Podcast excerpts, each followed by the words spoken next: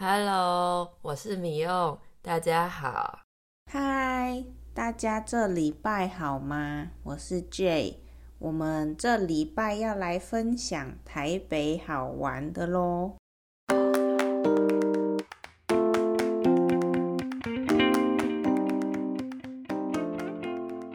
接续上个礼拜，这个礼拜终于要来跟大家介绍台北好玩的景点啦。说到台北，第一个应该会想到位在信义区的台湾地标一零一吧。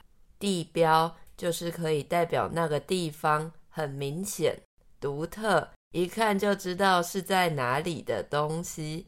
地标可以是建筑物，比如我们可以说金字塔是埃及的地标。没错。那信义区也是喝酒的地方，大家可以爬完象山，看一零一，然后去喝一杯，或是去跳舞。象山是一个台北市区内小小的山，从山上可以看到一零一哦。大家可以傍晚或晚上的时候去。虽然我们说爬山。但其实走起来很容易啦，上山大概走十分钟就到了。信义区就是一个可以体验台湾夜生活的地方，而且一零一楼下也有鼎泰丰，想吃小笼包的话，在那边就可以一次解决了。那如果大家刚好想要安排在跨年的时候，来台湾的话，也可以顺便看一下一零一烟火哦。在象山上面也可以看得到。跨年很简单，就是旧的一年跨越到新的一年，所以从十二月三十一日到一月一日就是跨年。对对，跨就是一脚抬起来。往前踏、往前踩的意思，也有超过一定范围、一定界限的意思哦。所以，除了我们会说跨年，也会说跨国、跨界、跨性别等等的。那台北市区以外，附近也还有很多可以去的地方。对啊。离开台北市中心，继续往北的话，也可以去一个叫做十分的地方，体验一下放天灯哦。放天灯就是会在一个纸做的大气球上写上自己的愿望，点火让它飞上天。这个也是很多外国朋友来台湾都会体验的一个活动哦。而且十分老街，中间有火车铁轨经过，很适合拍照。诶，可是其实放天灯不太环保诶，因为最后天灯还是会掉下来，变成地上的垃圾，造成环境污染。大家可以斟酌一下，有没有一定要放哦。不过我这样说会不会突然打破大家浪漫的想象啊？只是觉得还是想提醒一下大家环境的议题啦。不过商人的头脑也是动得很快，现在也有环保天灯可以选择喽，这样就不用担心天灯掉下来变成垃圾了。嗯，是这样子吗？那说完十分，我们还有个九份哦。去九份可以去茶馆喝茶、看海或是看夜景，然后吃个九份藕泥。不过在那里，大家最喜欢的，也觉得最特别的是九份的街景。九份是在一个山坡地上的小镇，整个小镇看起来就像是电影的场景哦。而且下雨的话还会起雾诶，雾蒙蒙的天气，在茶馆里面泡茶更有气氛。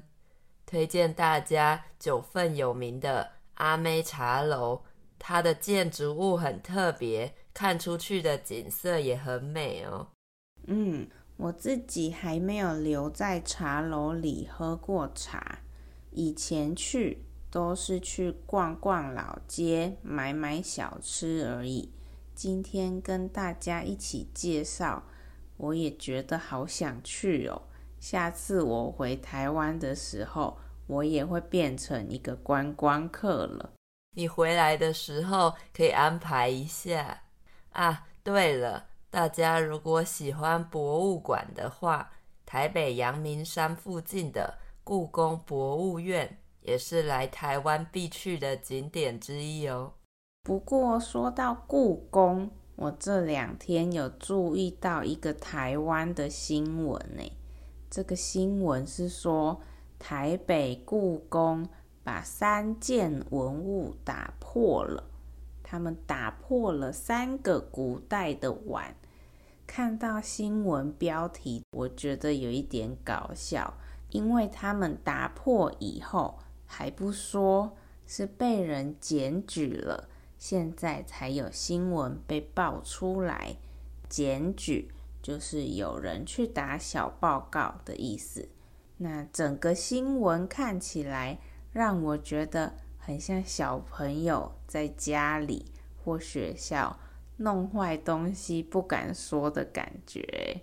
对啊，毕竟那三个碗加起来要二十五亿台币耶！把碗摔破的瞬间，他可能连心脏都摔碎了。对啦对啦，我自己应该也是会吓死吓爆了。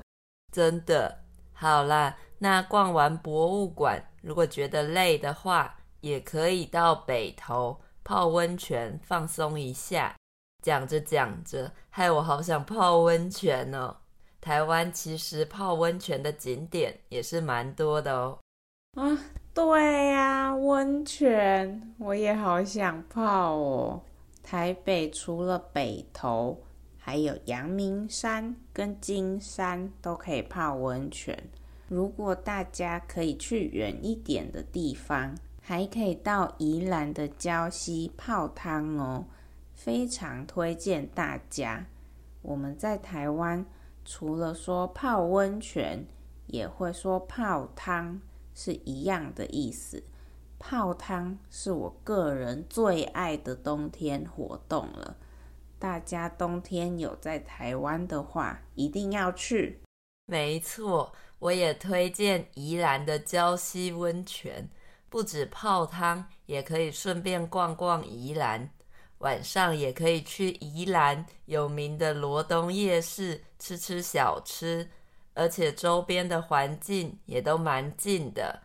除了可以坐计程车移动之外，坐火车也很方便哦。对，如果时间够多，推荐大家可以到宜兰玩。从台北到宜兰的交通也很方便哦。没错，那今天跟大家介绍了很多台湾北部的景点，希望大家以后有机会都来玩哦。那我们今天就差不多到这里喽。如果你喜欢说说话，记得在 Apple Podcast、Spotify 和 Google Podcast 都可以订阅和追踪我们。也要记得给我们五颗星星哦！说说话，每个礼拜都会出新的一集，有很多不一样的主题，大家可以找自己有兴趣的话题来听哦。